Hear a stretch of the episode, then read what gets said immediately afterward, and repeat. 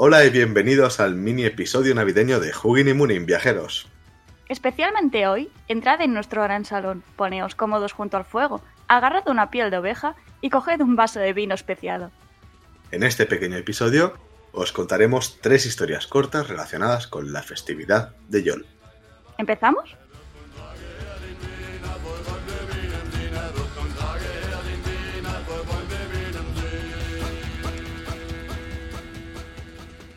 La idea de hacer este mini episodio fue bastante imprevista, la verdad, porque estaba en el trabajo y pensé, oye, ¿nos daría tiempo hacer un episodio relacionado con la Navidad? Ahora que se acercan las fechas, pues estaría guay. No teníamos idea de hacerlo, porque es el primer año, empezamos hace nada, no teníamos tampoco mucho tiempo por lo típico, que es una época complicada. Y queríamos que cuando lo hiciéramos estuviera completo y bien, y fuera un episodio de longitud normal. Pero mira, ¿por qué no? Pues se me fue la olla. Pues Eva eh, se vino arriba y hizo la encuesta en Twitter. Y tuvimos varias respuestas que iban todas dirigidas prácticamente al mismo lado, lo de, de la festividad pagana con la cristiana. El tema da para muchísimo. Así que hoy intentaremos incorporarlo de otra forma que esperemos que os guste, la verdad. Eh, de todos modos, nos gustó mucho la propuesta todo este tema del paso de la festividad pagana a la cristiana, el proceso, las adaptaciones, los conflictos que trajo. Así que bueno, hemos decidido darle espacio y el tiempo que se merecen en otro episodio más adelante. Sí, sobre todo lo de que me vine arriba, porque todo esto pensad que lo hice yo por mi cuenta, lo de la encuesta, las respuestas, y poniendo cosas, y después de hacer todo esto, después de haberlo puesto, fue cuando se lo pregunté a Xavi. Debería haber empezado por ahí, la verdad, pero soy un poco especial. Básicamente fue en plan, abro Twitter, veo el Twitter de Hugging y Mugging, veo la encuesta y digo, oh, fetch. Y yo mientras por ahí como, bueno, pues lo hacemos porque está guay, ya se lo diré a Xavi, seguro que puede. Sí, y básicamente haciendo un hueco para poder grabar este episodio, eh, que realmente ha sido todo un poco inarrash. Improvisado. Sí, pero esperemos que os guste mucho. Sí. Este año queríamos hacer algo breve y entretenido en base a esto, pero no por ello menos verídico. Queremos contaros, en este caso, tres historias cortas. La primera está dedicada a los seguidores de Twitter que nos han propuesto los temas que querían oír, y es un fragmento de la saga de Hakon el Bueno, el cual aparece en la Heimskringla de Snorri Sturluson. La segunda aparece en la saga de Egil Skallagrimson, y finalmente, la tercera es un fragmento de la saga de Halfdan el Negro, de la Heimskringla también. Así que, sin más dilación, empezamos con las historias. Primero de todo, la historia del rey Hakon el Bueno y sus problemas de conciliación religiosa.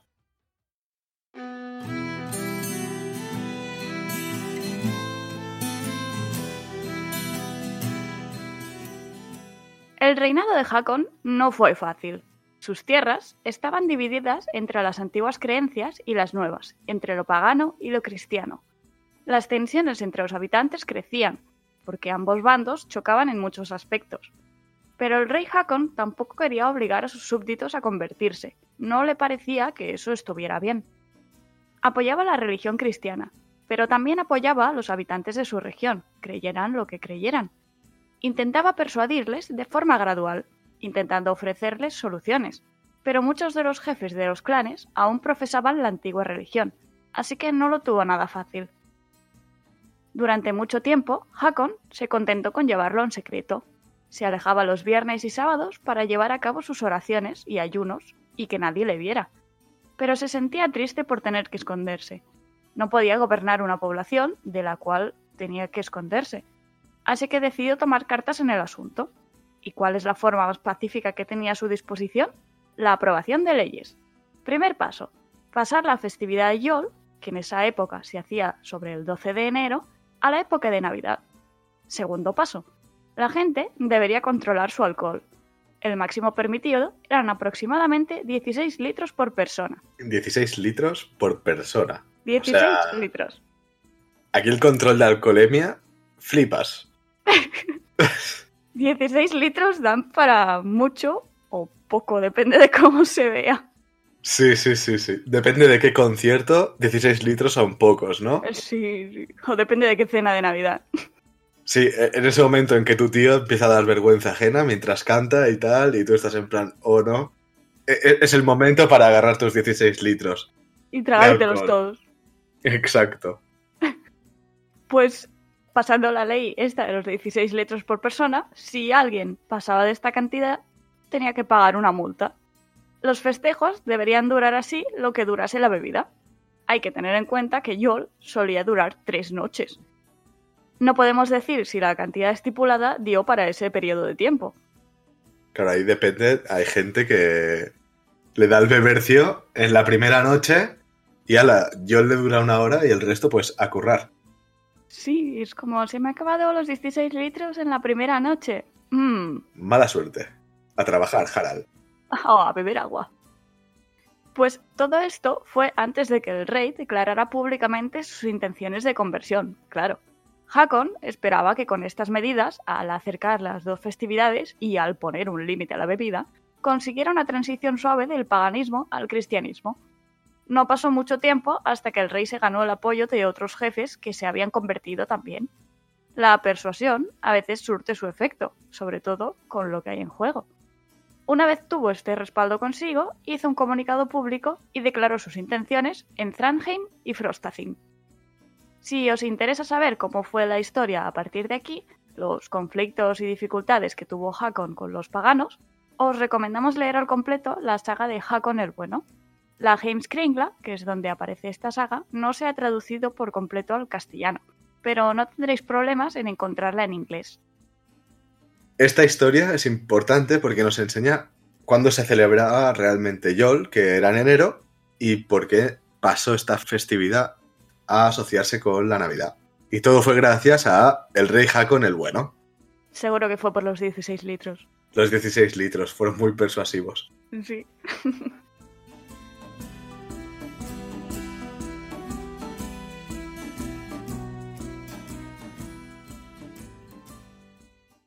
Llega el turno de la segunda historia, de la saga de Egil Skallagrimson. ¿Estáis cómodos? ¿Sí? Pues empezamos.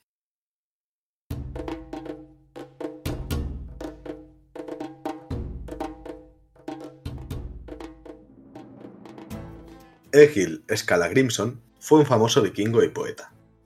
Nuestro protagonista va al encuentro de su amigo Arinbjorn de Noruega, ya que había oído que el rey Hakon apreciaba mucho a su amigo. Le debía una visita después de los problemas que le había dado al pedirle que hablara con el rey Hakon. Cuando Egil llegó desde Islandia en su barco, su amigo Arnbjorn le dijo que tanto él como los compañeros que él eligiera estaban invitados a quedarse un tiempo. En la época esto se consideraba un generoso gesto, ya que el anfitrión tenía que proveer a sus invitados de comida y, y litros de alcohol. Y alojamiento. Exacto. Y en este caso no eran nada más y nada menos que 12 hombres. Así que bueno, para agradecérselo, Egil encargó unas velas para el barco de su amigo. Las velas de barco, debido a su trabajo, eran un bien preciado, y más aún cuando eran tan ornamentadas como las que Egil mandó hacer para su amigo. Tras pasar las semanas, llegó al fin la celebración de Yol. Arinbjorn hizo un enorme banquete para sus invitados y vecinos del distrito. El éxito estaba asegurado. Buena comida y en cantidad. Hidromiel, más de 16 litros, amigos, música. ¿Qué más se podía pedir? Durante el banquete, Arinbjorn le dio a Egil su regalo, una preciosa túnica de seda con bordados y botones de oro. Incluso había dado las medidas de Egil para que le fuera, vamos, como un guante. Simplemente el traje hubiera sido ya un regalo excesivamente caro, pero no contento con ello, también le dio otras cosas. Trajo también otro traje completo hecho con las mejores y más coloridas telas inglesas. La saga nos cuenta por su parte y para los demás, Arinbjorn dio todo tipo de muestras de la amistad de los asistentes al festín. No especifica más, yo supongo pues lo típico, ¿no? Colonias, calcetines, bufandas, calzoncillos de Batman y todas esas cosas que se suelen regalar en Navidad. Así que, bueno, Egil estaba tan conmovido por la generosidad y amabilidad de Arenbjorn que decidió componerle unos versitos. Gustoso dio en regalo de seda al señor un ropón, en oro abotonado. Nunca amigo hubo mejor. Arenbjorn ha alcanzado, por virtud propia de un rey, el poder, quizá aún más, guerrero tal tardará un tiempo en nacer. Esta historia es bastante cortita, pero nos enseña el espíritu de estas festividades, la alegría, los banquetes y el intercambio de regalos y muestras de amistad. Al fin y al cabo, hay cosas que nunca cambian por más que pasen los siglos. Pero los 16 litros sí que cambian. Sí. A veces para abajo y otras veces para arriba.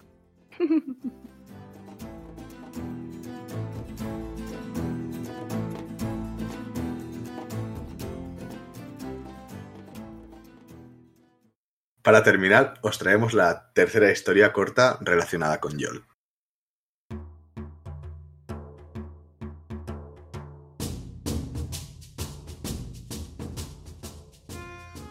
El rey Halfdan el Negro se encontraba una noche en un banquete de Yol en Hadeland, pero la comida no iba a ser, ni mucho menos, tranquila.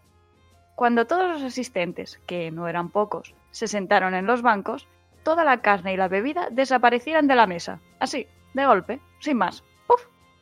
El rey se quedó tremendamente confuso, y el resto de invitados, pues, se marcharon a sus casas.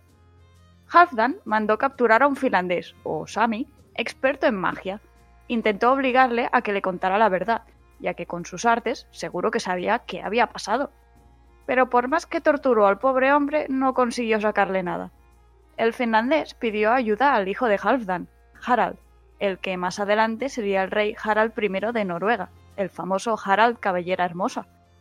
El chico intentó pedir misericordia para el mago, pero no consiguió que su padre diera el brazo a torcer. Así que, ¿qué hizo Harald? Liberar al prisionero en secreto y acompañarle de vuelta a su hogar. Llegaron al lugar donde estaba el jefe del clan del finlandés, y allí vieron que se estaba celebrando un gran banquete. Se quedaron hasta la primavera, cuando el jefe le comentó a Harald.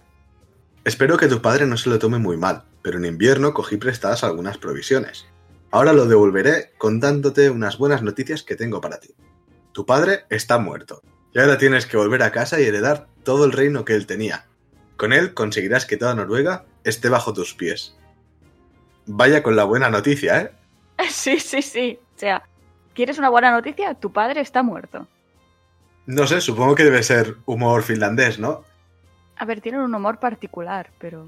Bueno, en este caso, a ver, piensa que le merecía la pena, porque eso quería decir que Harald era rey, cosa que está guay.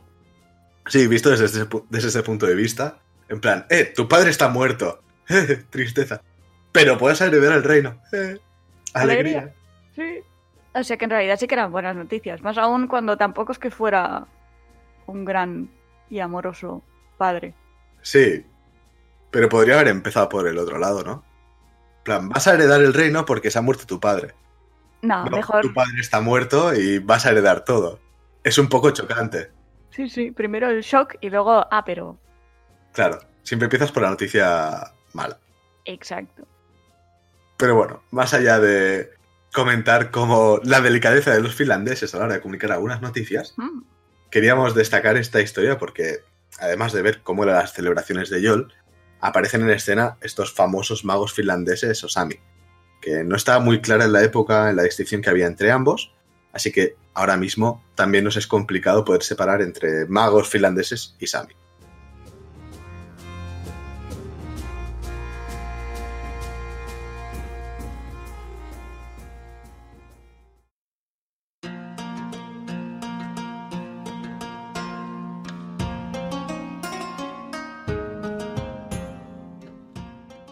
Esperamos que os hayan gustado las historias que teníamos preparados y este podcast, este episodio, no va a ser eh, el único regalo que tenemos para estas navidades para vosotros, sino que también tendremos en marcha la lista de canciones de Spotify.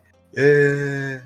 Gran Básicamente, un regalito que preparamos, que si bien era una promesa desde el principio del podcast, pues tendremos ahí recogidas todas las canciones que vayamos recomendando y también las canciones que vayáis escuchando de fondo que están previstas por la genial banda Corvus Corax.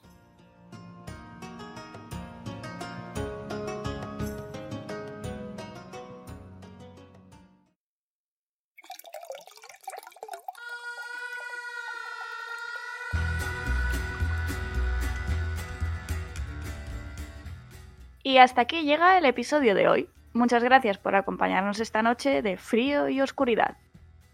Esperemos que os hayan gustado mucho las historias navideñas que teníamos para vosotros.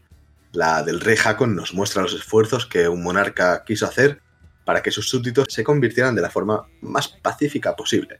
La de Egil nos cuenta un poco cómo eran las celebraciones de esta época. Y finalmente la de Haltan nos añade un poco de esta magia navideña al asunto. De momento nos despedimos aquí, viajeros. Hasta el próximo día 1. Nos quedamos con nuestros vasos disfrutando tranquilamente de la noche en nuestro gran salón con nuestros 16 litros de hidromiel. ¡Feliz Yol! Lady Yol.